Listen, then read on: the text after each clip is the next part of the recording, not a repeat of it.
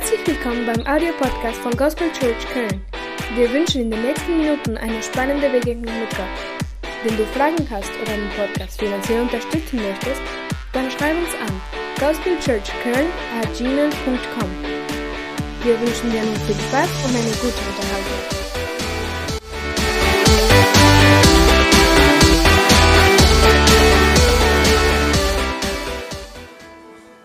Vater im Himmel, ich lade dich ein. Sprich heute zu unseren Herzen, Gott. Erfülle unsere Herzen mit deiner Liebe. Erfülle unser Herz mit deiner Heiligkeit, Gott. Und räume heute auf mit uns. Räume heute auf in unseren Herzen, Gott, in unseren Gedanken, Herr. In allem, was uns betrifft, Herr Jesus. Ich bitte dich heute, dass du heute einen Durchbruch schenkst, Gott.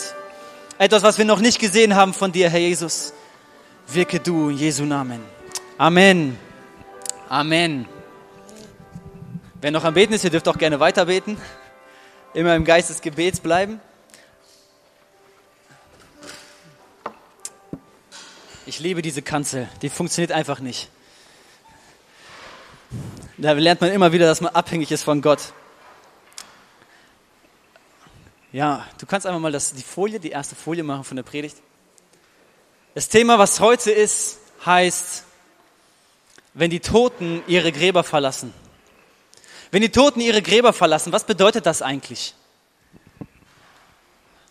Ich wette, jeder hat jetzt irgendeinen Gedanken, irgendwas, vielleicht Endzeit oder keine Ahnung was. Aber ich möchte heute über ein Thema sprechen, über das habe ich schon gesprochen. Aber ich möchte, dass wir das wirklich verstehen. Weil ich habe gemerkt, ich habe über diese Dinge schon geredet, aber es sind nicht so viele Resultate passiert. Und in meinem Leben merke ich, wie ich brauche das immer wieder. Wisst ihr, ich habe diese Predigt vorbereitet und ich wusste, Gott will, möchte, dass ich das sage. Er hat es bei mir bestätigt durch andere Personen. Und ich dachte, Gott, ich kann diese Predigt nicht halten. Ich fühlte mich so unwürdig, über dieses Thema zu sprechen. Und wenn ich heute das, darüber predige, dann möchte ich nicht, dass du denkst, ich zeige mit Zeigefinger auf dir. Das ist eine Botschaft, die ist für mich genauso. Ich war die ganze Woche in Buße und im Fasten. Ich habe so viele Dinge in meinem Leben heute, diese Woche losgelassen. Einfach nur, weil ich mich mit diesem Wort Gottes beschäftigt habe. Und Gott hat mich so tief überführt. Und ich bin dankbar für unser House Church. Letzte Woche hat äh, Ensley dort gepredigt. Und der Heilige Geist hat ihn so stark benutzt und hat in mein Herz gesprochen, hat mich überführt. Und ich möchte einfach Teile davon heute weitergeben. Ich möchte einen Text in Ezekiel 37 lesen. Ich werde das nur kurz zusammenfassen. Und ich habe schon mehrmals darüber gepredigt, über Ezekiel 36. Da ist die Geschichte, wie Gott den Menschen wieder zurück in die Beziehung mit Gott führt. In Garten Eden sagte Gott, wenn du von dieser Frucht isst, musst du sterben. Gott sagt, wenn du von dieser Frucht isst, musst du sterben. Der eine Teil ist, dass Menschen sterben müssen, dass das Leben irgendwann ein Ende hat. Aber was wirklich wichtig ist, ist, sagt Gott, dann musst du geistlich sterben. Und er beschreibt damit ein Tod, wo du mit Gott keine Verbindung hast, wo der Heilige Geist nicht mehr in dir lebt und wo du kein ewiges Leben hast, sondern ewigen Tod. Er meint einen Zustand, wo du am Ende deines Lebens denkst, ah, ich habe alles geschafft, du stirbst und eine Sekunde später bist du in der Hölle. Er meint einen geistlichen Tod. Und in Ezekiel 36 beschreibt er, wie der Mensch wieder zurückkommt. Ich möchte das kurz aufschlagen und ähm, kurz wollen wir das lesen, aber ich werde die Dinge zusammenfassen. Und er sagt, ich will reines Wasser über euch sprengen und ihr werdet rein sein von aller eurer Unreinheit. Und von all euren Götzen will ich euch reinigen. Und ich will euch ein neues Herz geben und einen neuen Geist in euer Inneres legen. Ich will das steinerne Herz aus eurem Fleisch nehmen und euch ein fleischernes Herz geben. Ja, ich will meinen Geist in euer Inneres legen und ich werde bewirken, dass ihr in meinen Satzungen wandelt und meine Rechtsbestimmung befolgt und tut. Die Menschen versuchten immer, von sich aus gerecht zu werden. Ich mach dies, ich mach das und dann gefalle ich Gott und er wird mich annehmen. Wie oft höre ich das von Menschen auf der Straße? Die sagen, ja, ich bin kein schlechter Mensch. Oder ich frage Muslime, die sagen, ja, ich, ich tue viele gute Werke, ich tue dies und tu das. Gott wird mich annehmen. Und die Bibel zeigt die ganze Zeit, der Mensch kann das nicht schaffen. Der Mensch kann nicht von sich aus gerecht werden. Und hier gibt Gott ein Versprechen und er sagt, ich werde bewirken, dass ihr es schafft. Ich werde bewirken, dass ihr heilig seid. Und er beschreibt etwas, was er neu macht mit diesem Menschen. Und jetzt kommt das nächste Kapitel und das ist Kapitel 37. Und das ist dieser Prophet Hesekiel. Genau. Hesekiel bekommt eine Vision von Gott. Und er bekommt diese ganze Sache nochmal veranschaulicht. Alles, was Gott vorhat mit dem Menschen, er bekommt es nochmal veranschaulicht. Und er geht über eine Fläche. Es ist ein riesiges Tal. Ihr könnt einfach Hesekiel 37 aufschlagen. Ihr dürft es gerne lesen. Es ist ein riesiges Tal und er geht da durch und an seinen Füßen sind überall Knochen, Schädel, tote Menschen. Und Gott sagt zu ihm, sprich zu diesen Knochen, dass sie leben. Sprich zu diesen Knochen, dass sie wieder aufwachen. Und er spricht und es geschieht. Und auf einmal an diese Knochen wächst Fleisch. Es wachsen Sehnen. Auf einmal kommt wieder Blut durch die Venen geschossen. Und diese Menschen stehen auf. Und die Bibel sagt an der Stelle, so weissagte ich, wie er mir befohlen hatte. Da kam der Odem in sie. Odem heißt Leben Gottes. Ist der Heilige Geist. Es ist das Leben, was Gott gibt. Und sie wurden lebendig und stellten sich auf ihre Füße. Ein sehr, sehr großes Heer. Eine Armee von Menschen. Es geht nicht um eine Person, sondern es geht um Gottes Armee. Es geht um Gottes Volk. Und er sprach zu mir, Menschensohn, diese Gebeine sind das ganze Haus Israel. Im Neuen Testament zeigt uns das Neue Testament, zeigt uns Gott, dass Gott dieses für das Haus Israel vorgesehen hat. Aber später dürfen wir auch noch mit dabei sein. Und in Epheserbrief ist das ganze Geheimnis aufgezählt. Und der Paulus erklärt, keiner wusste, dass auch die Heiden dazugehören sollen. Und wir gehören dazu. Diese Geschichte ist von uns. Und siehe, sie sprechen, unsere Gebeine sind verdorrt und unsere Hoffnung ist verloren. Es ist aus mit uns. Und dann sagt Gott zu ihm, darum weissage und spricht zu ihnen. So spricht Gott der Herr. Siehe, ich will eure Gräber öffnen und euch, mein Volk, aus euren Gräbern heraufbringen. Und euch, ich will euch wieder in das Land Israel bringen. Und ihr sollt erkennen, dass ich der Herr bin, wenn ich eure Gräber öffne und euch, mein Volk, aus euren Gräbern heraufbringen werde. Was ich hier sehe, ist eine Erweckung. Guck mal, was ist Erweckung? Wir haben ganz verschiedene Vorstellungen von Erweckung. Was ist Erweckung? Wenn der Saal voll ist? Heute sind ein paar mehr Leute als gewöhnlich. Ist das keine Erweckung? Hier könnten 5000 Leute sitzen. Hier könnten eine Million Menschen sitzen. Das heißt noch nicht, dass es Erweckung ist. Manche Sänger füllen Stadien. Das ist noch keine Erweckung. Wann ist Erweckung? Und hier beschreibt Gott, was Erweckung ist. Wenn Tote wieder lebendig werden. Und ich habe etwas verstanden. Und ich habe diesen Text nochmal gelesen und ich habe auf einmal gesehen, ich habe einen Punkt vergessen. Ich habe einen Punkt noch nicht angesprochen. Und der ist, wenn diese Toten aus ihren Gräbern rauskommen. Hör dir heute an, was es bedeutet, wenn ein Toter aus dem Grab rausgeht. Du wirst alles noch im Laufe der Predigt verstehen, wovon ich heute rede.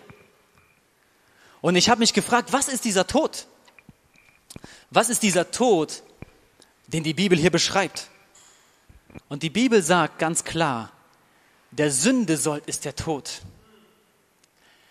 Von der Sünde kommt der Tod. Gott sagte zu Adam, ess nicht davon, sonst wirst du sterben. Und er gehorchte Gott nicht und er musste sterben. Durch die Sünde kommt der Tod. In Römer 5, Vers, Vers 12 äh, sagt, durch die Sünde der Tod zu allen Menschen. Er ist durch, die, durch die Sünde ist der Tod zu allen Menschen hingelangt.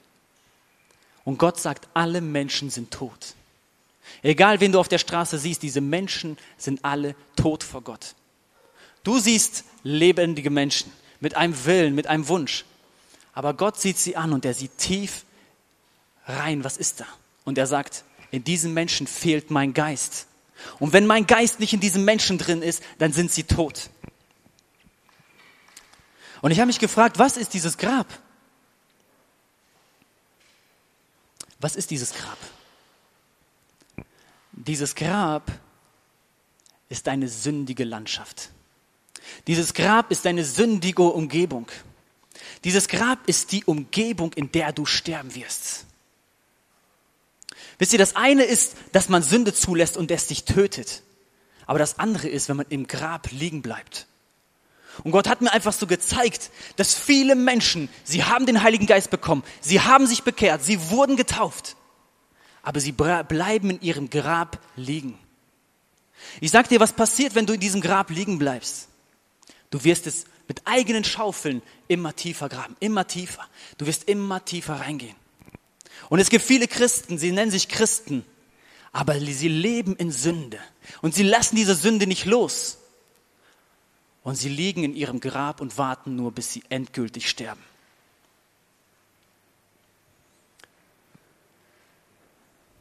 Wir machen uns das schön gemütlich.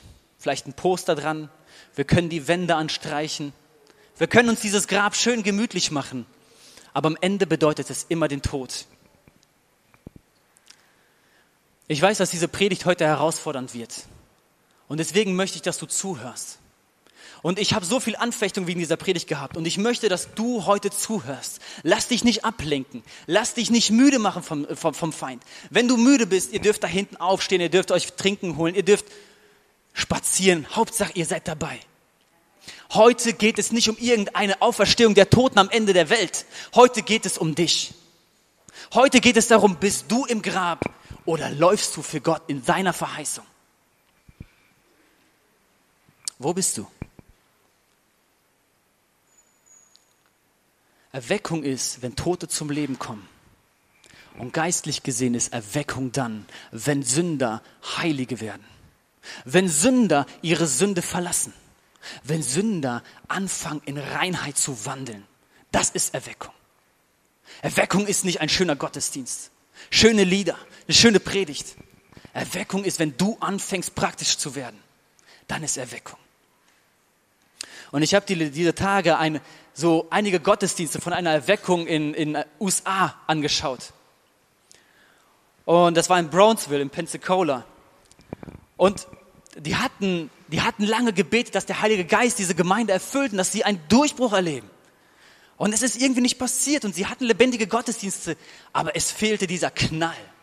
Wenn der Heilige Geist fällt und die Menschen, ach, es ist diese tiefe Liebe Gottes da. Und sie hatten dafür gebetet und an einem Tag war ein Vatertag. Es ist der 10. Juni in den USA. Und, und die hatten diese, diesen Gottesdienst, die wollten einfach nur einen lockeren, schönen, sanften Gottesdienst haben. Und da war dieser Prediger und der predigt und sagt, Leute, heute wird was passieren. Und, und, der, und der Pastor denkt, ey Mann, lass doch die Leute in Ruhe. Lass sie doch nach Hause. Sie wollen nach Hause zu ihrem Mittagessen, zu ihren Steaks, zu ihren Würstchen. Die haben doch da was vor mit der Familie. Aber er sagt, nein Leute, Gott hat heute was vor. Und ich will euch sagen, Gott hat heute was vor. Diese Erweckung ging mehrere Jahre. Das war eine Gemeinde von ein paar tausend Leuten. Aber zu ihnen kamen Besucher über vier Millionen. Über vier Millionen kamen in diese Gemeinde gepilgert, weil die Präsenz Gottes so stark an diesem Ort war. Und alle haben ihn gefragt, diesen, diesen Prediger und diesen Pastor, was ist der Schlüssel bei euch, bei eurer Erweckung? Die sagen, Heiligung. Du musst einfach heilig leben. Die Bibel sagt das alles. Lebe nicht in Sünde und du hast Erweckung. Wenn wir nicht in Sünde leben, dann haben wir Erweckung hier. Wisst ihr? Überlegt mal. Heiliger Geist. Es ist der Heilige Geist. Wenn wir wollen, dass der Heilige Geist hier bei uns ist, dann müssen wir heilig sein. Dann darf Sünde bei uns keinen Platz haben.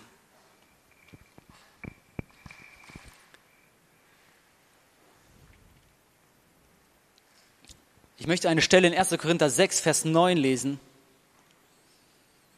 Und da, und da schreibt Paulus darüber, wie du Teil des Reich Gottes bist. Und es gibt Reich Gottes hier auf der Erde, das er hier baut. Und am Ende gibt es ein vollendetes Reich Gottes im Himmel. Und er schreibt, wie man Anteil am Reich Gottes hat. 1. Korinther 6, Vers 9. Und er sagt, muss ich euch daran erinnern, dass die, die Unrecht tun, keinen Anteil am Reich Gottes bekommen werden, dem Erbe, das Gott für uns bereithält. Macht euch nichts vor, keiner, Keiner, der ein unmoralisches Leben führt, Götzen anbetet, die Ehe bricht, homosexuelle Beziehungen eingeht, stiehlt, geldgierig ist, trinkt, Verleumdung verbreitet, andere beraubt, wird an Gottes Reich etwas Anteil haben. Keiner. Oft sagen Menschen, oh, du, du diskriminierst wegen Homosexualität, wie kannst du das machen? Immer gegen die Homosexuellen? Ich will dir heute sagen, ich bin nicht gegen Homosexuelle. Äh, Homosexuelle. Ich liebe diese Menschen.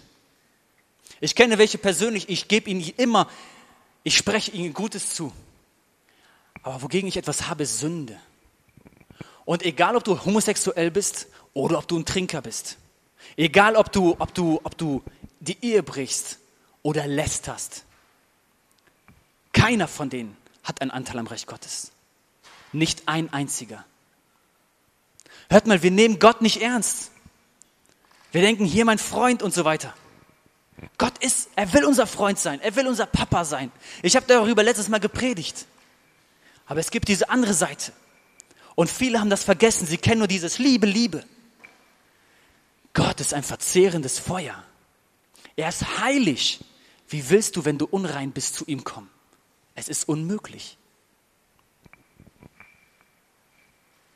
Und in, in dem folgenden Text beschreibt Paulus, entweder bist du Anteil an dieser Hure, mit der du diese Unzucht eingehst, oder du bist Anteil am Leib Christi. Und er sagt ganz klar, du kannst nicht beides sein. Entweder das oder das.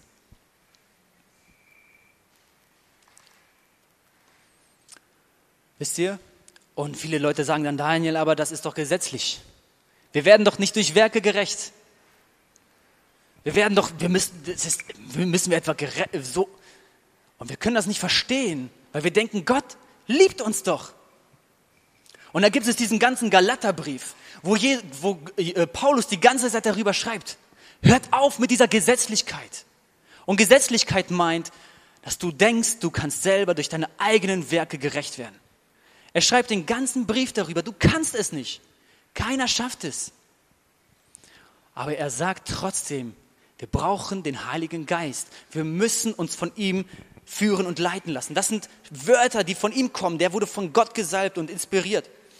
Und er schreibt in diesem Galaterbrief, wo er gegen Gesetzlichkeit schreibt, er schreibt, im Übrigen ist klar ersichtlich, was die Auswirkungen sind, wenn man sich von der eigenen Natur beherrschen lässt. Das heißt, wenn du das tust, was du selber möchtest, wenn ich das tue, was Daniel möchte, wenn mein, was mein Ego möchte, was meine Leidenschaften, meine Sehnsüchte sind. Er sagt, die Auswirkungen sind sexuelle Unmoral, Schamlosigkeit, Ausschweifung, Götzendienst, okkulte Praktiken, Feindseligkeiten, Streit, Eifersucht, Wutausbrüche, Rechthaberei. So, wer schon mal, recht, wer schon mal rechthaberisch gewesen? Ich habe doch recht. Das sind Ausdrücke meines Egos. Zerwürfnisse, Spaltungen, Neid, Trunkenheit, Fressgier und noch vieles andere, was genauso verwerflich ist. Es ist genauso falsch. Und Paulus sagt, ich kann euch diesbezüglich nur warnen, wie ich es schon früher getan habe. Wer so lebt und handelt, wird keinen Anteil am Reich Gottes bekommen. Wer so handelt, wird keinen Anteil an Reich Gottes bekommen. Ich habe diese Dinge gelesen und ich dachte, boah, das ist so heftig, das ist so radikal, das ist so krass. Ich kann vor diesem Gott nicht bestehen.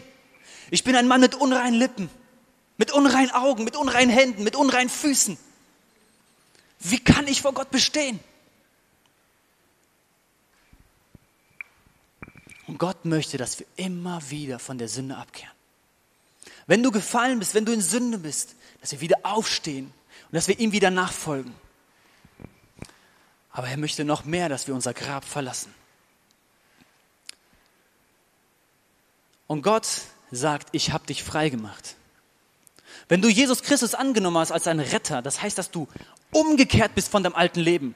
Und du hast einmal diese Entscheidung getroffen, hast gesagt, ich lebe nicht mehr so, wie ich immer gelebt habe. Ich habe immer in den, die Richtung gehabt, Hölle. Aber jetzt drehe ich mich um und ich gehe in Richtung Himmel. Das heißt Buße, das heißt Umkehr. Und dann sagst du, ich mache das fest und ich lass mich taufen. Und Gott sagt, ich bestätige das. Du meinst es ernst. Bam, da hast du den Heiligen Geist. Er wird dir helfen. Und wenn du wieder in so eine sündige Situation kommst, wenn du wieder in die Nähe von deinem Grab kommst, ich werde dir sagen, geh nicht da rein. Und was tue ich dann? Die Bibel sagt in dem Hebräerbrief, Jesus wer hat, ist für uns zum Opfer geworden. Aber wenn wir umkehren und wieder in diese Richtung gehen, zu unserem Grab, wieder in die Sünde hinein, uns nicht belehren lassen, uns nichts sagen lassen, die Bibel sagt, irgendwann ist es zu spät. Es gibt einen Punkt, wo es keine Rückkehr mehr gibt. Irgendwann bist du so weit entfernt von Gott. Ein Ungläubiger hat es einfacher, zu Gott zurückzukommen als du. Und der Hebräerbrief sagt an mehreren Stellen, irrt euch nicht. Denkt nicht, weil du einmal dieses Übergabegebet gebetet hast, weil du einmal dich taufen lassen hast, bist du sicher im Himmel. Das ist nicht der Moment der Errettung. Errettet bist du, wenn du im Himmel angekommen bist. Diese Errettung muss festgemacht werden. Die Bibel sagt, Gott hat uns von unseren Sünden gerettet. Sie sagt nicht, Gott hat uns in unseren Sünden gerettet. Das heißt, du kannst einfach weiter sündigen und Gott sagt, ach, Daniel, du bist frei. Ich liebe dich. Komm in den Himmel. Das sagt die Bibel nicht. Die Bibel sagt, Gott macht uns frei von Sünde. Er rettet uns von Sünde. Das heißt, ich kann aus diesem Grab aufstehen und ich kann den Weg der Heiligung wandeln. Das ist der Weg des Lebens. Das ist der Weg, die Rückkehr zu Gott.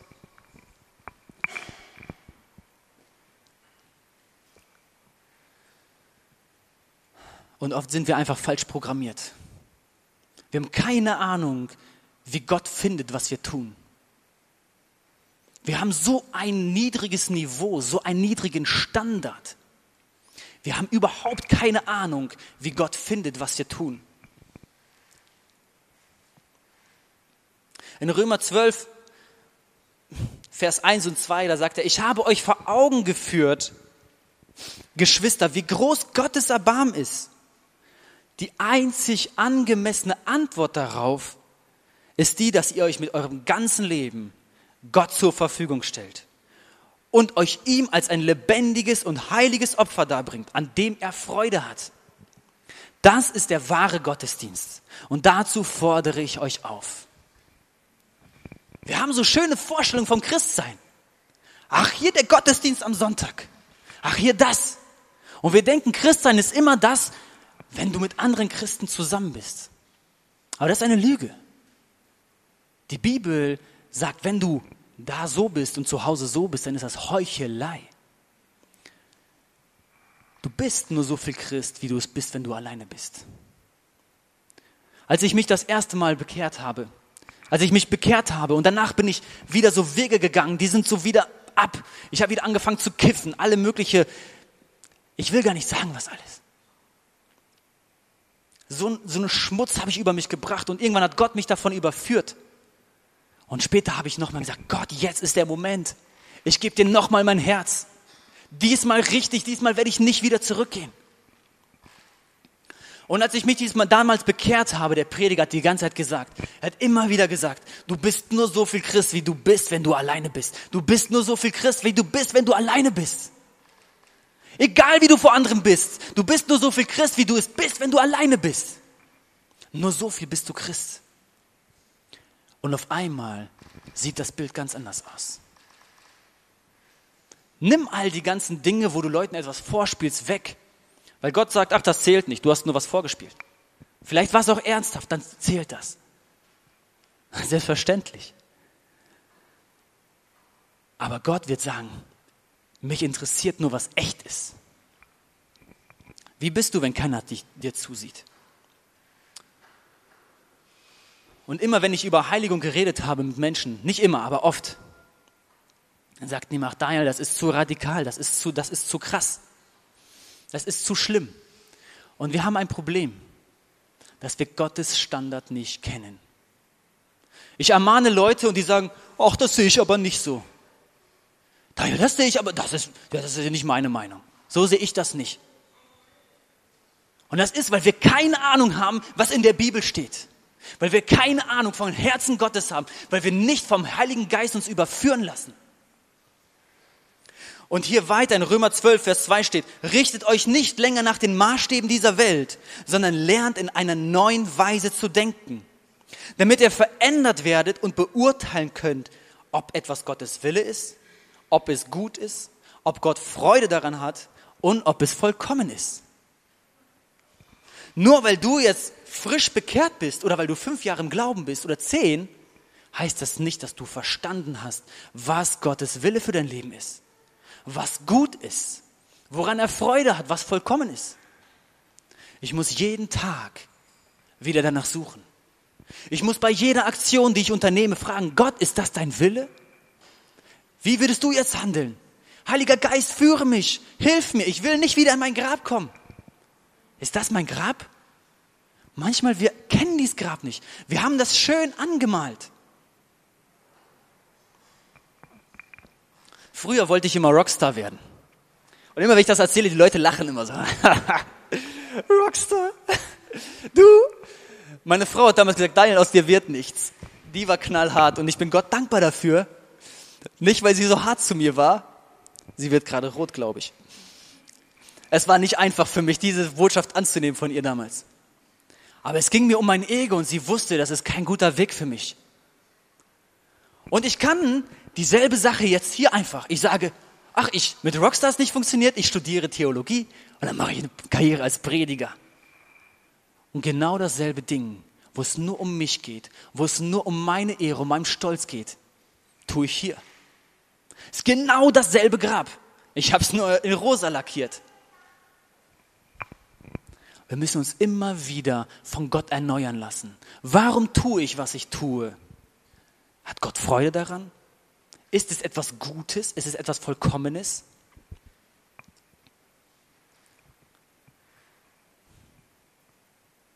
Wir müssen wirklich ein Verlangen danach haben, zu wissen, was Gottes heiliger Wille ist. Wir müssen Gott mit ganzem Herzen lieben. Und das heißt es, nach seinem Willen zu suchen, nach seinem Reich zu trachten. Die Bibel sagt, trachte zuerst nach dem Reich Gottes und alles andere wird dir hinzugetan werden. Du willst in das Reich Gottes, du willst Anteil daran haben, befolge einfach diese Dinge. Umgehe diese Hindernisse. Wenn du irgendwo ertappt bist oder der Heilige Geist dich überführt, dann weißt du, was ist der nächste Schritt, den du zu tun hast? Was ist das nächste, was du loslassen kannst?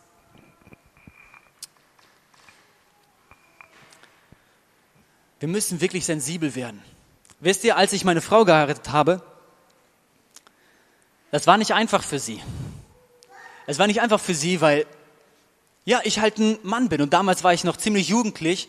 Es ging vieles nur um mich und ich habe viele Dinge gesagt, die sie verletzt haben. Und ich habe viele Dinge gesagt, die ihr wehgetan haben im Herzen. Und ich habe das überhaupt nicht verstanden. Warum? Weil ich nicht sensibel war. Bist du sensibel auf Gott? Weißt du, was ihn verletzt oder woran er Freude hat? Wisst ihr, wir müssen Gott kennenlernen.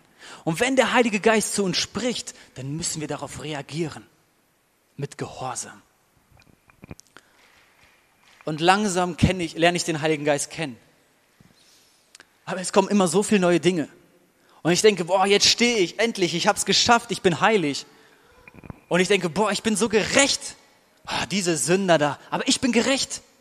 Und in dem Moment lässt Gott mich einfach fallen. Bam. Ich klatsche so auf den Boden.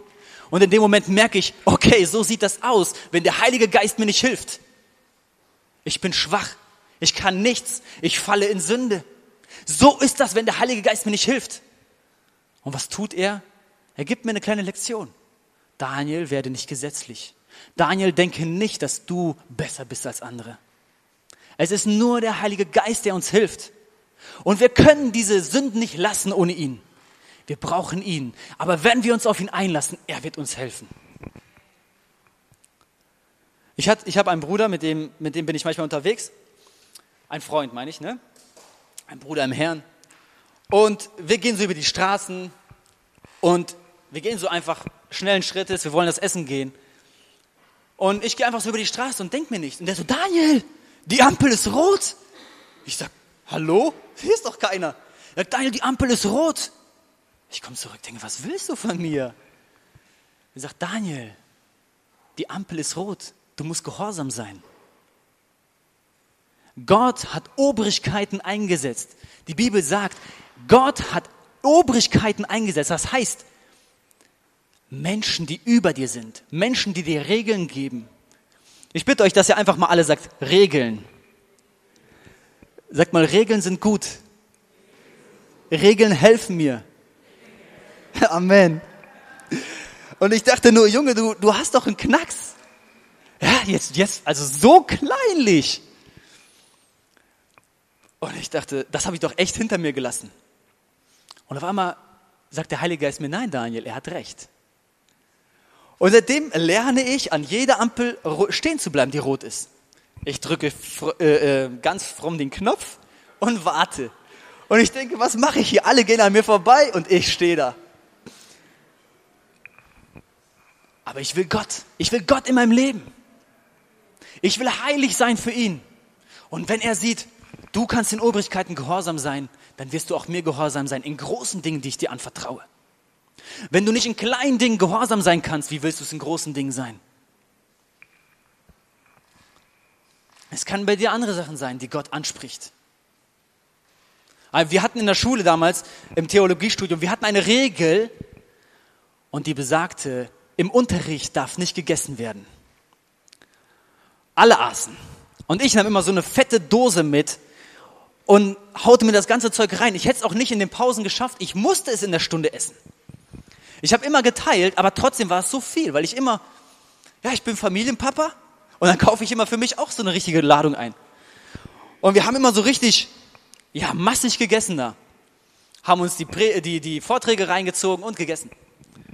Und ein, ein Bruder sagt zu mir, Daniel, eigentlich ist es doch verboten. Und ich denke nur, oh nee. Ey, ich habe hier gerade Spaß. Schmeckt gerade richtig gut. Ein richtig leckerer Cookie. Und er sagt, Daniel, eigentlich haben wir doch eine Regel hier. Wir dürfen doch nicht im Unterricht essen. Und der Heilige Geist sagt zu mir, Daniel, er hat recht. Eine von mir eingesetzte Obrigkeit. Und die Bibel sagt, wenn etwas nicht im Widerspruch zu Gott steht, zu seiner Liebe und zu seinen Regeln, dann sollen wir gehorsam sein. Das sind nur ein paar Beispiele. Eltern gehorsam sein.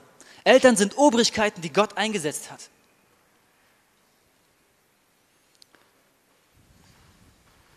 In Epheser 5, Vers 1 steht, Nehmt euch daher Gott selbst zum Vorbild. Ihr seid doch seine geliebten Kinder. Konkret heißt das, alles, was ihr tut, soll von der Liebe bestimmt sein. Liebe zu Gott, Liebe zu der Nächsten. Liebe zu Gott heißt, ich bin dir gehorsam, Gott. Ich vertraue dir und ich fürchte dich auch. Liebe zu Gott heißt, ich nehme dich ernst, ich nehme dich beim Wort. Deswegen folge ich dir. Denn auch Christus hat uns seine Liebe erwiesen und hat uns sein, hat sein Leben für uns gegeben wie eine Opfergabe, deren Duft vom Altar zu Gott aufsteigt und an dem er Freude hat, an der er Freude hat. Jesus hat das gemacht. Er war Gott in allem gehorsam, sogar dass er für uns gestorben ist. Und so sollen wir auch Gott gehorsam sein und wir werden ihm zur Freude, wir werden ein Wohlgeruch für ihn sein. Und er wird im Himmel sein und er riecht nur, ah, das sind meine Kinder. Ich freue mich. Ich kann mir das nicht vorstellen. Was ist das mit diesem Wohlgeruch? Aber Gott wird glücklich über dich sein. Auf sexuelle Unmoral und Schamlosigkeit jeder Art, aber auch auf Habgier sollt ihr nicht einmal mit Worten einlassen. Wir sollen nicht mal darüber reden. Schamlosigkeit, sexuelle Unmoral, Habgier, ich will dies, oh Bruder, ich wünsche mir so sehr, ich will das haben, das möchte ich haben und das, ach, das auch, dieses Auto, ja. Wisst ihr, Habgier ist nicht immer nur, dass irgendwelche Leute reich sind. Habgier können arme Leute sein. Jemand, der nichts hat, kann habgierig sein weil er immer etwas mehr möchte, immer etwas mehr. Es ist nicht ein Privileg von reichen Menschen. Manche reiche Menschen sind großzügig. Und die kennen Habgier überhaupt nicht. Ihr sollt euch nicht mal mit Worten darauf einlassen. Denn es gehört sich nicht für Gottes heiliges Volk, sich mit solchen Dingen zu beschäftigen. Es gehört sich nicht für uns, uns überhaupt damit zu beschäftigen. Darüber nachzudenken, darüber zu meditieren, abends im Bett zu liegen, auch wenn ich das hätte. Oder sexuelle Unmoral. Es gehört sich nicht, uns überhaupt damit zu beschäftigen. Schamlosigkeit. Wisst ihr, wir haben überhaupt keine Ahnung mehr, was bei Gott Scham ist. Als der Mensch im Garten Eden gefallen ist, schämten sie sich, denn sie erkannten, sie sind nackt. Und Gott hat ihnen Kleider gemacht. Und vielleicht kann ich irgendwann mal anders über diese Schamlosigkeit sprechen. Aber was ich glaube, vorher waren die Menschen wirklich Gottes Ebenbild. Und die Bibel sagt an vielen Stellen, Gott ist in Herrlichkeit gekleidet. Die Engel sind in irgendeiner gewissen Herrlichkeit gekleidet. So, dass du niemals ihre Scham sehen wirst. Sie ist niemals entblößt, weil irgendeine Herrlichkeit ist um sie herum. Aber als der Mensch gesündigt hat, ist er aus dem Ebenbild Gottes gefallen. Und auf einmal war er nackt. Er hat erkannt, ich bin nackt. Vorher konnte man es nicht sehen, weil er in dieser Herrlichkeit war. Das ist die Erklärung, die ich habe. Ich kann daraus keine Theologie machen, aber ich weiß, dass vorher irgendwas anderes war. Und wenn heute Menschen sagen, aber Nacktheit hat Gott uns doch so gemacht. Wir sind doch nackt gemacht. Nein. Was Gott gemacht hat, er hat ein Tier getötet im Garten Eden, damit diese Menschen Kleidung anhaben. Das ist, was Gott gemacht hat. Kleidung ist da für da, um unsere Scham zu bedecken. Es ist dafür da, um etwas zu bedecken, was Leute nicht sehen brauchen. Was ist das Gegenteil von Schamlosigkeit? Das heißt, du bist unsexy. Das heißt, du ziehst dich nicht modern an. Du bist prüde, langweilig. Du passt nicht zu den Maßstäben dieser Welt. Und was sagt Gott? Wir sollen uns nicht an die Maßstäbe dieser Welt richten. Wir sollen seine Maßstäbe kennenlernen. Wir sollen seinen Willen für uns kennenlernen. Es lohnt sich darüber zu forschen und danach zu suchen, denn die Bibel sagt, alle, die diese Dinge tun, werden keinen Anteil am Reich Gottes haben. Genauso wenig haben Obszönitäten, das heißt schlechte Worte, die wir benutzen, gottloses Geschwätz, anzügliche Witze etwas bei euch zu suchen. Bringt vielmehr bei allem, was ihr sagt, eure Dankbarkeit Gott gegenüber zum Ausdruck. Denn über eins müsst ihr euch im Klaren sein. Keiner, der ein unmoralisches Leben führt, sich schamlos verhält oder von Habgier getrieben ist. Hier steht in Klammern, wer habgierig ist, ist ein Götzenanbeter. Du betest diesen Götzen an. Du, du gibst dein Leben für eine Sache, für ein Haus, für ein Auto, für ein Boot, keine Ahnung für was. Du betest es an mit deinem Leben. Keiner, der ein unmoralisches Leben führt, sich schamlos verhält oder von Habgier getrieben ist, hat ein Erbe im Reich von Christus und Gott zu erwarten. Keiner. Schaut, ich könnte über andere Dinge predigen. Es gibt so viele Themen. Aber ich sag euch was. Ich liebe Gott, aber ich fürchte das Gericht. Ich habe keine Angst, ins Gericht zu kommen. Aber diese Woche dachte ich, Herr, bin ich überhaupt gerettet? Und Gott hat mir gezeigt, Daniel, du musst einfach im Buße leben.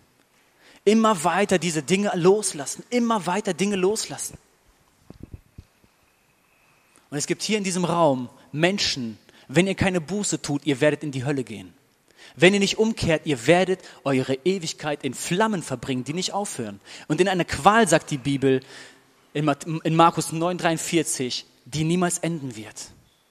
Du wirst den Himmel niemals sehen.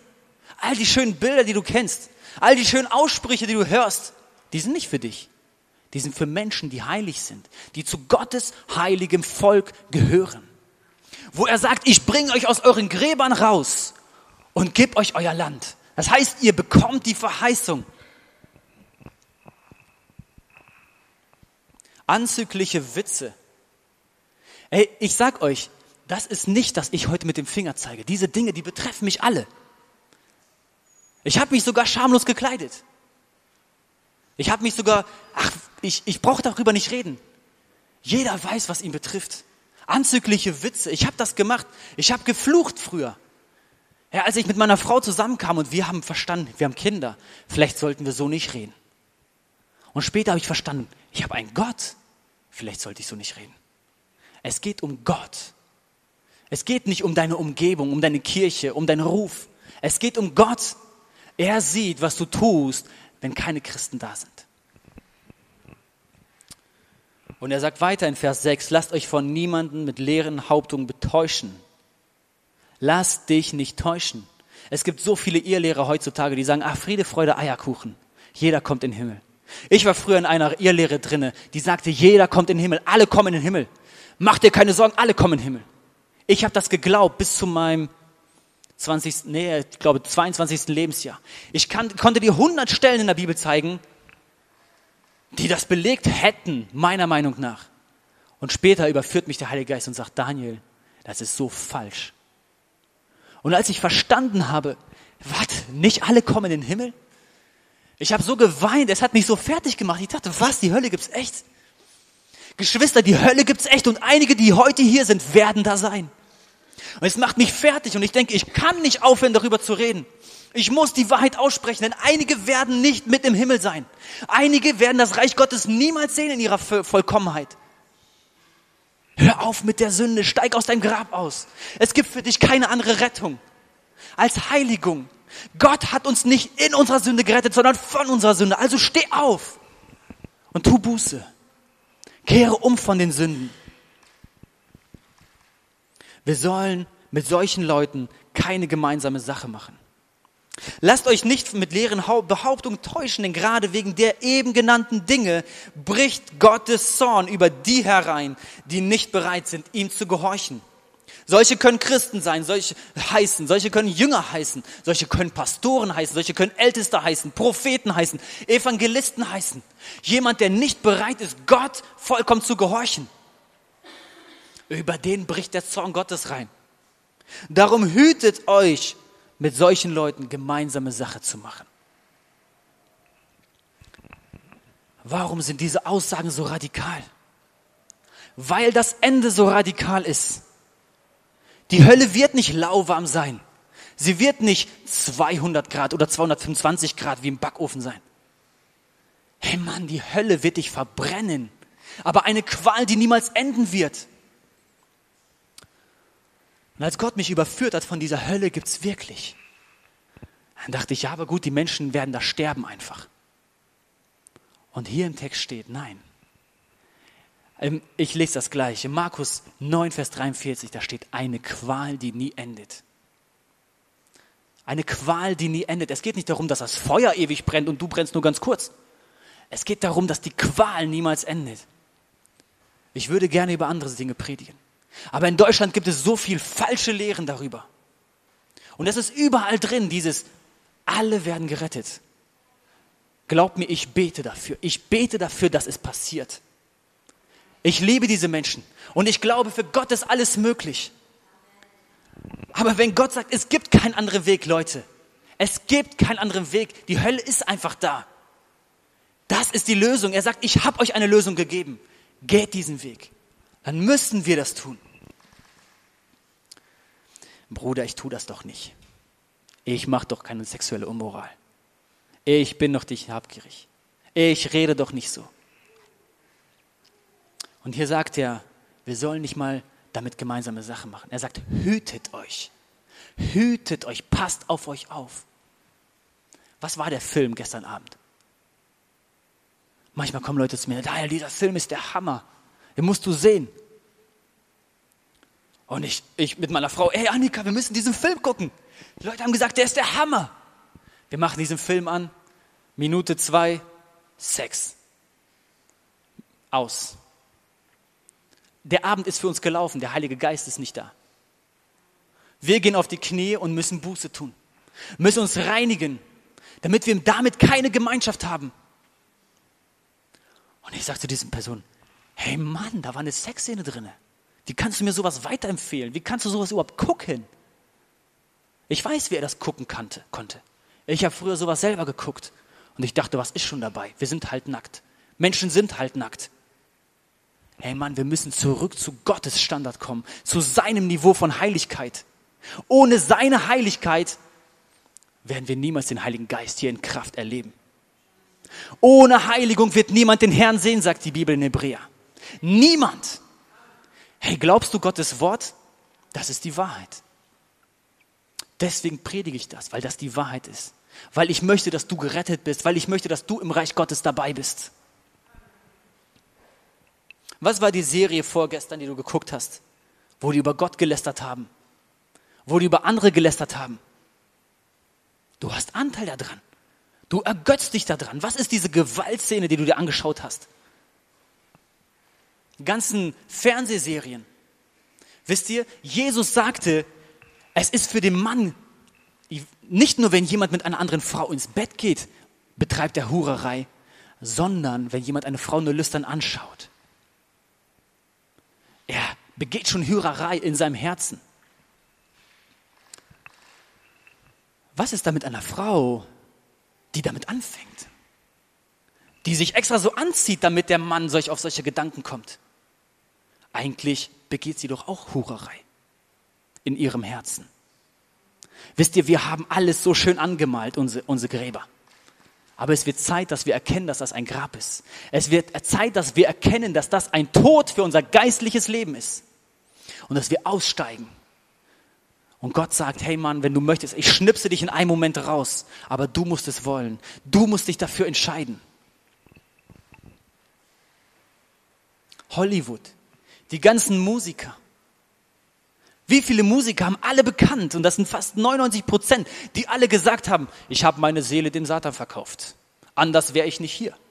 Die ganzen Musiker sagen alle, ja, ich habe meine Seele halt dem Satan verkauft. Ich musste meine Seele dem Teufel verkaufen, so läuft das halt. Justin Bieber erzählt, damit ich in der Karriereleiter weiter nach oben kommen konnte, musste ich kleine Kinder missbrauchen. Als ein Opfer für Satan. Er sagt, ich konnte das nicht. Ich konnte nicht mehr weitergehen.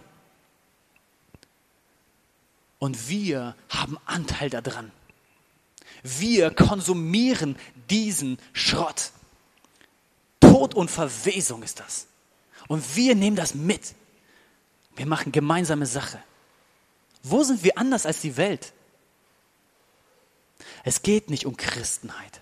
Es geht um Gottes heiliges Volk. Eine Schar von Menschen auf dieser Erde, die ihr, ihr Haupt nicht vor Satan beugen auf deren Stirnen nicht das Mal Satans ist im Geistlichen, sondern die sagen, ich gehöre nur Gott. Ich war früher so. In Musik, ich habe alles gehört. Hip-Hop mit den schlimmsten Ausdrücken, Rock, Rock'n'Roll, dann habe ich, hab ich Metal gehört, fing ich an mit Metal, Progressive Metal, New Metal, dann fing ich an mit Death Metal, Dark Metal. Es gibt so unterschiedlichste Dinge, und ich, und ich war in diesen Dingen. Ich war richtig gefangen in anderen Sachen und die haben mich alle von Gott weggezogen. Und eines Tages sagt Gott zu mir, Daniel, brich damit. Und dieser Bruder, von dem ich euch erzählt habe, der mich auf meinen Snack im Unterricht aufmerksam gemacht hat, der sagt, ja Daniel, warum machst du das überhaupt noch? Und ich sage, ich weiß nicht, das ist doch zu radikal. Wenn ich jetzt einfach aufhöre, guck mal, alle hier, die hören doch alle sowas. Die gucken doch alle diese Filme. Und er sagt, ja, Daniel, aber heißt es deswegen, dass es Gottes Wille ist? Dieser Typ hat mich richtig fertig gemacht. Vielleicht heute denkst du, ey, mach mich nicht so fertig. Ich habe Spaß mit diesen Dingen. Die versüßen mir meinen Feierabend. Ich war mit dieser ganzen Musik und Gott hat einige Zeit gebraucht. Und ich hatte keine, der mir so die Wahrheit gezeigt hat in der Bibel. Und Gott sagt mir, hör jetzt auf mit diesem Film, die mich nicht ehren und dieser Musik. Und ich war, wir waren mit äh, meinen Schwiegereltern im Gebet und wir haben gebetet um Erweckung und so. Und Gott sagt mir, hör jetzt auf damit. Und ich bekannte Gott, ich höre jetzt auf damit. Ich höre jetzt auf mit dieser Musik, mit diesem Film, die dich nicht ehren. Ich will das nicht mehr gucken. Leute, ich hatte auf einmal so viel Zeit abends. Ich kam überhaupt nicht darauf klar. Ich hatte total die Entzugserscheinung. Ich dachte, was mache ich jetzt mit meiner ganzen Zeit? Und ich habe auf einmal gemerkt, wow, das ist ein völlig anderes Leben. Und auf einmal merke ich, wie ich sensibel werde für diese ganzen Wörter. Wie ich sensibel werde für den ganzen Schmutz, den ich früher täglich konsumiert habe. Du wirst niemals sensibel, wenn du in deinem Grab bleibst. Du wirst immer von deinem Grab betrogen werden. Es wird immer schön aussehen, aber du musst raus in die Freiheit. Und wenn du die Freiheit siehst, das kilometerweite Freiheit, Wiesen mit Bäumen und Blumen drauf, auf einmal denkst du, warte mal, ich habe 30, 20 Jahre meines Lebens in diesen zwei Quadratmetern verbracht. Wie konnte ich nur so ein Idiot sein? Du musst da raus, um das zu erkennen. Die Falschheit von Sünde, diesen Betrug der Sünde. Und letztens, wir bekamen Musik geschenkt. Mozart, Vivaldi und dann noch Rock'n'Roll und Jazz und richtig coolen Blues und so Dinge, die ich früher mochte. Ich sagte, ja, das ist ja nicht Metal, das ist ja nicht so aggressiv. Komm. Und ich hatte die ganzen Wochen keinen Frieden darüber. Diese ganzen CDs waren da und ich hatte keinen Frieden darüber. Und mit meinen Kindern fahren wir im Auto und die Kinder sagen, Papa, mach die unheilige Musik an. Und meine Frau und ich lachen, ja, unheilige Musik und machen an. Tack. Meine Kinder haben verstanden, dass diese Musik unheilig ist. Weil wir hören immer nur Musik, die Gott ehrt. Und manchmal dann hören wir Musik, die Gott nicht ehrt. So ist das Leben. Und Gott sagt zu mir, Daniel, was machen diese Alben bei dir? Und Ensler, der hat so krass gepredigt letzten Sonntag in der House Church. Ich dachte wieder, so mach mich nicht so fertig, Bruder. Aber ich wusste, was er sagt, ist die Wahrheit. Es ist die Wahrheit. Es ist etwas, was nicht zu Gottes, Gott gehört. Und das ist eines Kindes Gottes nicht würdig. Und ich habe diese CDs genommen und rausgeschmissen. Und Gott will diese Zeit haben. Wo ich diese CDs höre, ich könnte mich an der Musik ergötzen. Ich könnte diesen Musiker feiern, wie der auf seiner Gitarre da diese Riffs spielt. Aber Gott will diese Ehre haben. Er will, dass ich in dieser Zeit mit ihm verbunden bin.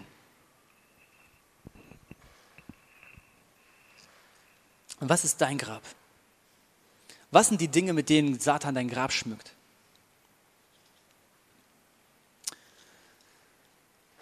Jesus kommt wieder, Leute. Ich bin mir dessen mehr oder mehr als jemals bewusst, dass Jesus wiederkommt. Es ist nur noch eine kurze Zeit und Jesus wird wieder hier sein. Und, und es gibt diese, diese Botschaften ohne Ende, die Jesus bringt. Hey, lasst euch nicht verführen. In der letzten Zeit wird ein großer Abfall sein. Abfall heißt nicht, dass die Menschen aus der Kirche rausgehen, Abfall heißt einfach, dass die Kirche immer mehr das Niveau sinkt. Er sagt, es wird ein großer Abfall sein. Die Menschen, die werden in der Kirche sitzen und denken, ich bin doch gerettet, ich gehöre doch dazu. Die Frage ist, gehörst du geistlich dazu? Wie verbunden bist du mit Gott? Und dann manchmal sagen mir die Leute, hey Daniel, aber es kommt nur auf das Herz an. Ich mache dieses zwar, das mache ich manchmal, aber Gott, der schaut mein Herz an, er weiß, wie ich es meine. Und ich sag dir, das Schlimmste, was dir passieren kann, ist, dass Gott dein Herz anschaut. Das ist das Schlimmste, was dir passieren kann. Das sind Abgründe, die sind dir selber noch nicht mal bewusst. David, der betet zu Gott und sagt, Herr, zeige mir mein Herz. Zeige mir, wie mein Herz ist. Zeig, ob ich auf dem richtigen Weg bin oder auf dem falschen Weg. Und David wusste, ich brauche mich nicht selber betrügen. Mein Herz lügt mich sowieso an. Wir denken, wir könnten selber wissen, was Gottes Maßstab ist. Nein. Du musst Gott fragen, was sein Maßstab ist. Du musst die Bibel konsultieren. Du musst ihn fragen im Gebet. Was ist dein Maßstab, Gott? Vor zwei Wochen, ich arbeite ja in so einem Pflegedienst, und zwei, vor zwei Wochen hat sich auf einmal der medizinische Dienst der Krankenkassen eingemeldet. Das ist so ein, das ist so ein Programm, und damit kontrollieren die Krankenkassen, ob die Pflegedienste auch gut sind, ob die alles richtig machen, Qualität und so weiter, ob alle Rech Abrechnungen richtig gemacht sind. Und ein Monat vorher hatte meine, meine Chefin eine Vision von Gott bekommen und Gott zeigte ihr, dass ein Mann ins Unternehmen kommt, er wird sich hinsetzen und wir sagen, wo ist eure Beschriftung draußen? Was seid ihr überhaupt für ein Unternehmen? Was macht ihr überhaupt? Und sie wusste, dieser Prüfer kommt. Die kommen einmal in drei Jahren, die könnten in zwei Jahren erst kommen. Und sie wusste, Daniel, wir müssen bereit sein. Der Prüfer kommt. Und ich, ich nehme sie ernst. Ich nehme es ernst, wenn Gott redet.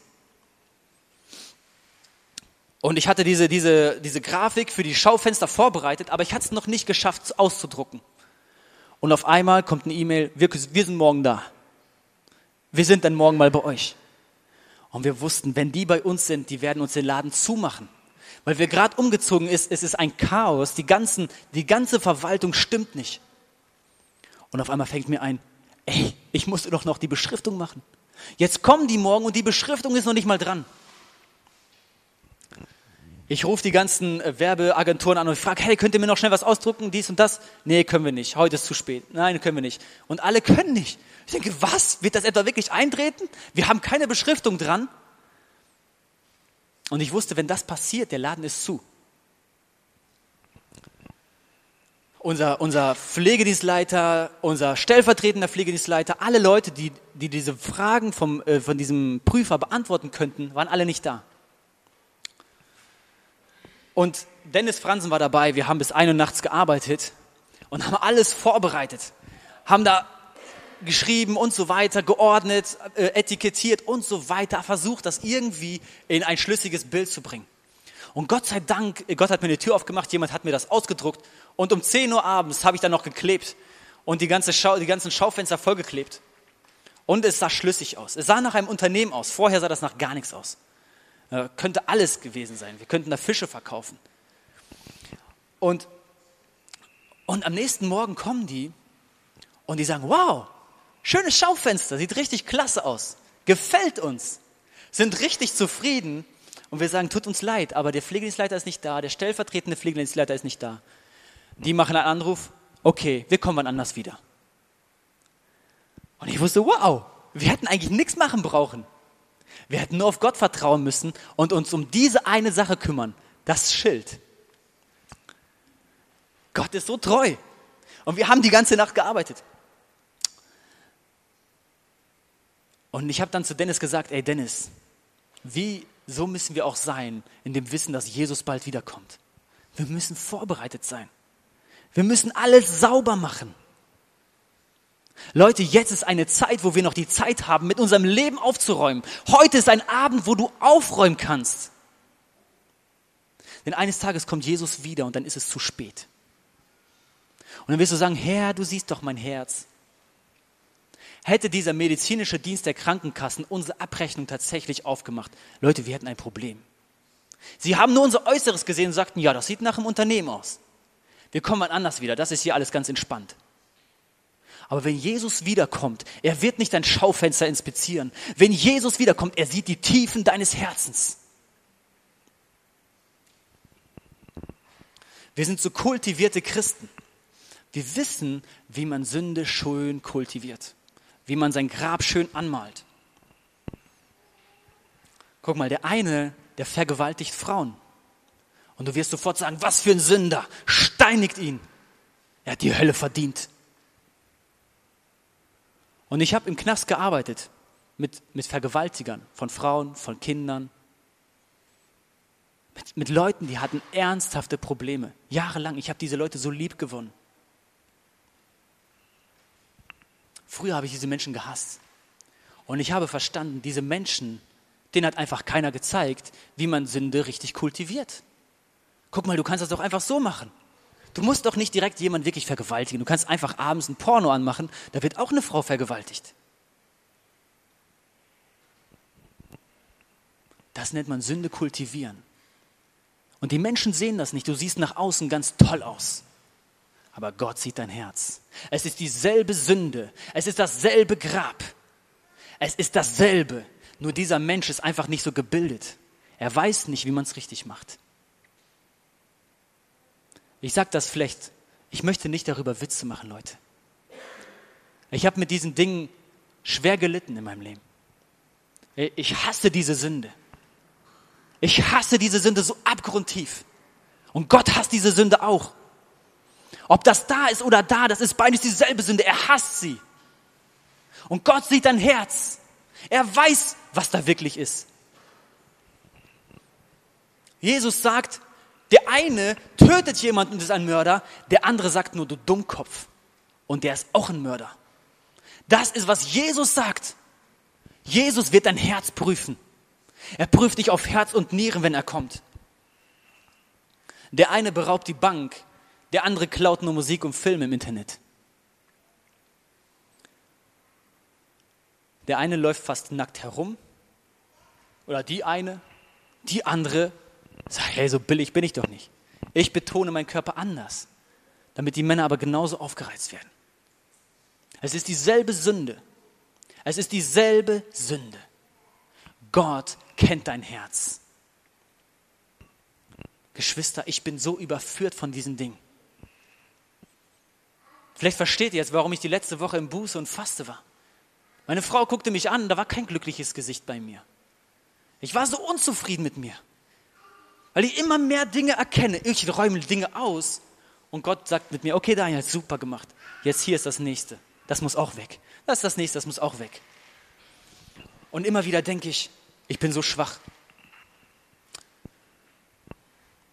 Ich möchte, dass du verstehst, dass der Heilige Geist heute zu dir redet. Die erste Aufgabe des Heiligen Geistes steht in Johannes 15,8. Da sagt, sagt Gott, er wird kommen in diese Welt und er wird die Welt von Sünde überführen. Der Heilige Geist. Das ist das Erste, was er macht. Er überführt dich von deiner Sünde. Und viele Leute lassen das nicht mal zu. Wie soll er denn überhaupt in dein Leben reinkommen? Guck mal, er kommt in dein Leben rein und er sagt, oh, das, so sieht's hier aus. Oh Mann, oh Mann. Guck mal, ey, das muss hier kurz aufgeräumt werden. Ich helfe dir kurz. Wir räumen das kurz auf und dann können wir hier schön Gemeinschaft haben. Und dann sagst du, nee, das bleibt alles so, wie es ist. oh Mann. Dieser ganze Filmzeug, was ich mir früher reingezogen habe, ist alles Schmutz. Hört auf damit, Leute. Hört auf damit. Und wenn du ihn nicht reinigen lässt, er wird nicht in dir wohnen. Wenn wir als Gemeinde nicht den Heiligen Geist bei uns reinigen lassen, er wird hier nicht sein. Er wird ein paar kleine Tröpfchen geben und er wird sagen, Leute, guck mal, hier ist ein Tropfen. Das möchte ich eigentlich für euch. Warum hört ihr nicht auf mich? Ein kleiner Tropfen und du wirst, du wirst niedergestreckt und der Heilige Geist kommt über dich und denkst, wow. Und er sagt, das ist nur ein kleiner Vorgeschmack. Ich möchte, dass das jeden Tag bei dir so ist. Ich möchte, dass es jeden Tag hier in der Gemeinde so ist. Diese Gemeinde, wovon ich erzählt habe, diese Erweckung, die hatten diesen Tag und alle wurden so mächtig mit dem Heiligen Geist berührt. Danach haben die wochenlang jeden Tag ganzen Tag Gottesdienst gefeiert. Es gab keine Uhrzeiten mehr, keinen kein, kein, kein geplanten Gottesdienst mehr. Es wurde einfach gefeiert. Die haben die Nacht durch gefeiert und dann sind die direkt auf Arbeit gegangen und fragten noch so, morgen wieder? Und alle ja. Und am nächsten Tag alle wieder da und der Heilige Geist ist wieder da. Und, und er sagt, der Schlüssel ist Heiligung. Heilig sein. In 1. Petrus 1, Vers 14 und 15 steht, richtet euch daher ganz auf Jesus Christus aus. Lebt so, dass ihr für sein Kommen bereit seid. Bleibt wachsam und besonnen und setzt eure Hoffnung völlig auf die Gnade, die euch erwiesen wird, wenn er in seiner Herrlichkeit erscheint. Richtet euch als gehorsame Kinder Gottes nicht mehr nach den eigensüchtigen Wünschen aus jener früheren Zeit, als ihr noch nichts von Christus wusstet. Der, der euch berufen hat, ist heilig Darum sollt auch ihr ein durch, durch und durch geheiligtes Leben führen. Durch und durch heißt komplett. Und Jesus sagt, ich bereite mir eine Braut.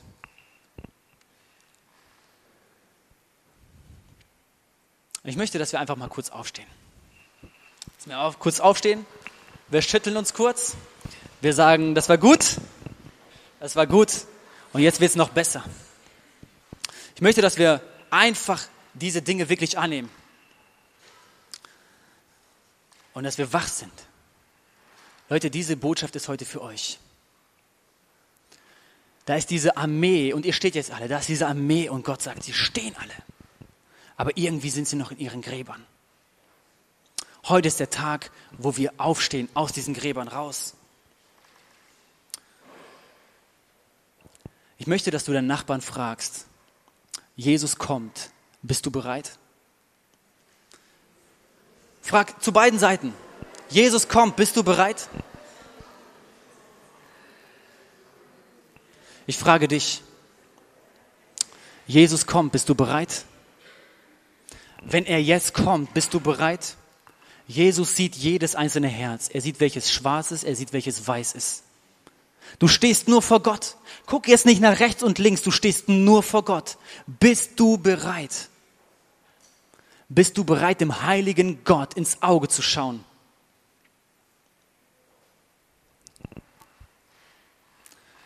Ich möchte, dass wir uns noch einmal ganz kurz hinsetzen. Ich danke euch, dass ihr gehorsam seid. Ich wollte einfach nur, dass wir wach bleiben, dass wir uns kurz bewegen, dass wir alle da sind. Ich dachte, vielleicht ist da hinten irgendjemand eingeschlafen. Ich weiß es ja nicht. Und wenn dann alle neben dir aufstehen, auf einmal merkst du, wow, was geht hier ab? Ich möchte noch kurz einen Punkt, einen Punkt bringen.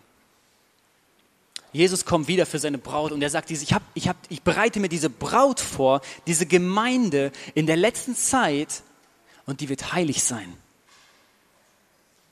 Die Frage ist, gehöre ich zu dieser Braut? Er sagt, er hat sein Leben für sie hingegeben in Hebräer 5, Vers 26, Epheser 5, Vers 26, um sie zu einem heiligen Volk zu machen. Durch sein Wort hat er den Schmutz ihrer Verfehlung wie in einem reinigenden Bad von ihr abgewaschen. Denn er möchte sie zu, sein, zu einer Braut machen von makelloser Schönheit, die heilig und untadelig ist und ohne Flecken und Runzeln oder irgendeine andere Unvollkommenheit vor ihn treten kann. Guck mal, was Gott mit uns vorhat, das ist gewaltig. Und wir nehmen so oft Verheißung für uns an, in dem wir gar nicht wandeln. Was ist dieses? Er wäscht uns wie in einem reinigenden Bad durch sein Wort. Jesus sagt zu seinen Jüngern, ihr seid rein aufgrund des Wortes, das ich zu euch geredet habe. Guck mal, jetzt könnte ich doch hingehen und sagen, ah, ich lese einfach jeden Tag die Bibel und dann bin ich rein. Sein Wort reinigt mich. Fast. In 1. Petrus 1, Vers 22 steht, 1. Petrus 1, Vers 22, für jeden, der es mitschreiben möchte. Ihr habt euer Innerstes gereinigt, das heißt dein Herz, die tiefsten Dinge deines, deiner Persönlichkeit, deines Lebens. Ihr habt euer Innerstes gereinigt, indem ihr euch der Wahrheit im Gehorsam unterstellt habt. Indem ihr euch der Wahrheit im Gehorsam unterstellt habt. Du wirst nicht einfach so von Gott gereinigt. Guck mal, Gottes Reinigung ist, dass er den Schmutz von dir wegnimmt. Wie stellst du dir das vor? Du hast den Schmutz noch und der ist irgendwie weg? Nein.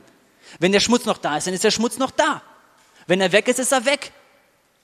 Das heißt, ich muss Gott gehorsam sein. Ich muss diesen Schmutz von mir abwaschen lassen. Und vielleicht denkst du heute, du richtest. Es kommt eine Stimme in deinem Kopf. Daniel richtet. Geschwister, ich richte nicht. Das ist hier eine Waschung durch sein Wort. Es ist sauber machen.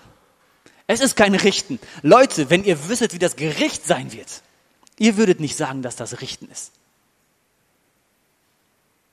Das Gericht wird gerecht sein. Gott ist jetzt gnädig. Und dann wird er gerecht sein. Weil er ein gerechter Richter ist. Er wird jedem für das, was er getan hat, geben, was er verdient. Wieso tut Gott das? Weil jeder Recht verdient. Und es gibt Menschen, die haben das Schlimmste von anderen Menschen erfahren. Schlimmste Dinge. Ich will nicht andauernd alles mit Namen nennen.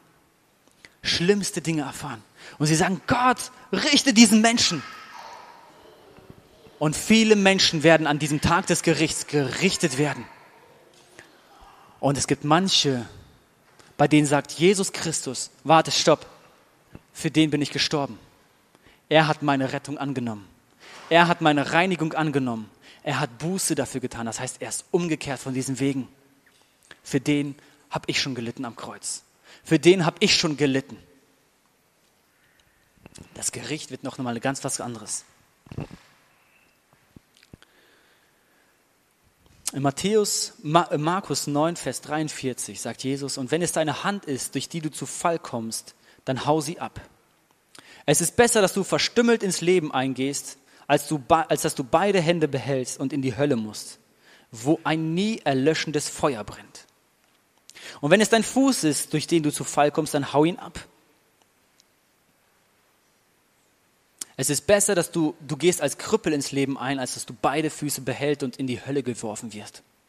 Und wenn es dein Auge ist, so reiß es raus. Es ist besser, dass du einäugig ins Reich Gottes eingehst, als dass du beide Augen behältst und in die Hölle geworfen wirst, wo die Qual nicht endet und das Feuer nicht erlischt. Guck mal, Jesus wiederholt das immer wieder. Immer wieder. Damit es auch ja in deinen Kopf reingeht. Damit es auch ja in meinen Kopf reingeht. Wie kannst du aus deinem Grab rauskommen? Du kannst den Tod töten. Du kannst den Tod in deinem Leben töten. Die Bibel sagt, tötet, tötet euer Fleisch, kreuzigt euer Fleisch. Das heißt, habt keine Gnade damit. Hack es aus deinem Leben ab. Besser, du hast diesen Spaß hier im Leben nicht, aber das dafür im Himmel sein, als dass du diesen Spaß am Freitagabend hast und in die Hölle gehst. Ich möchte einfach, dass du der Stimme des Heiligen Geistes heute gehorchst. Verlass heute dein Grab. Warte nicht auf morgen. Sag nicht, ja, morgen mache ich das. Schmeiß jetzt die Sänge raus. Wenn du nach Hause kommst, schmeiß diese Dinge raus, die von der Unreinheit sind, die unheilig sind. Wo das, wo das Mindeste, womit du sie als negativ betiteln würdest, unheilig ist. Vielleicht hättest du ja noch ganz andere Dinge zu Hause, wo du sagen würdest, das ist schon wirklich satanisch. Aber was unheilig ist, wirf es raus. Alles, was da drüber ist. Und immer wenn der Heilige Geist dir zeigt, das muss weg, das muss weg, hab keine Gnade. Denn diese Sachen wollen dein Tod. Das sind Werkzeuge Satans, das sind die Schaufeln, mit denen er dein Grab gräbt. Lass es los. Gott will, dass du lebst. Jesus sagte, ich bin gekommen, damit sie Leben haben in Fülle. Er ist nicht gekommen, um zu richten. Aber das hier ist das Wort Gottes. Damit reinigt er dich. Wie? Indem du gehorsam bist. Indem dass du darauf reagierst. Indem dass du sagst, Gott, du hast recht, ich habe kein Recht. Du machst, was du möchtest und ich werde gehorchen. Ich möchte, dass wir gleich, ich werde gleich nach vorne rufen. Und ich möchte ähm, vielleicht kann schon einfach jemand nach vorne kommen, Jesse zum Klavier spielen. Und ich möchte, wenn, wenn ich nach vorne rufe, zöger nicht. Spring aus deinem Grab raus und lass diese Dinge hinter dir. Sag Gott, heute ist ein Neuanfang. Ich will aus diesem Grab rausgehen und ich will sehen, was du für mich hast. Ich will sehen, was die Dinge sind, die du für mich vorbereitet hast. Warte nicht. Warte nicht. So oft warten wir und sagen, es kommt noch ein anderer Tag. Nein, es kommt kein anderer Tag. Bei manchen Menschen wird kein anderer Tag kommen, es ist der letzte Tag. Vielleicht kommt morgen ein anderer Tag. Vielleicht nicht. Heute ist dein Tag. Jetzt ist die Stunde, wo du umkehren kannst. Wenn der Geist Gottes zu dir redet, dann warte nicht. Wenn da Fesseln um deine Füße sind, dann reiß sie los. Ich bitte euch, dass wir aufstehen. Lasst uns aufstehen. Und ich, nein, ihr braucht nicht singen kommen, braucht nicht singen kommen. Wir spielen einfach so. Jesus sagt, es gibt niemand, der ohne Sünde ist, außer Jesus Christus. Aber er sagt, jeder, der sich dazu bekennt, der zugibt, dass ich Sünde habe, da sage ich, ich bin treu und gerecht, ich vergebe dir die Sünde. Und ich mache mit dir einen Neuanfang. Ich fange mit dir etwas Neues an. Mein Geist wird dir helfen. Und egal wie oft du schon gefallen bist und du sagst, ich schaffe es nicht, doch, der Heilige Geist wird dir helfen. Er will dir helfen. Die Bibel sagt, der Gerechte fällt siebenmal und er steht immer wieder auf. Heute ist der Tag, wo du aufstehst, wo du aus deinem Grab aufstehst. Warte nicht. Ich möchte, dass du jetzt nach vorne kommst. Wenn du das Verlangen hast, dein Leben Gott zu geben, wenn du das Verlangen hast, von dieser Sünde loszulassen, komm jetzt nach vorne. Ihr dürft jetzt nach vorne kommen. Ihr dürft jetzt nach vorne kommen. Jede Sekunde, die du wartest, wird der Feind sein Seil um dich schlingen. Es wird fester und fester, jede Sekunde, die du aushältst. Er will sagen, warte, du brauchst jetzt nicht gehen. Wir hoffen, dass dir die Predigt weitergeholfen hat. Wenn du Fragen hast, kannst du gerne uns unter gospelchurchkern at gmail.com eine Mail schreiben oder auf unserer Website www.gospelchurch.köln vorbeischauen.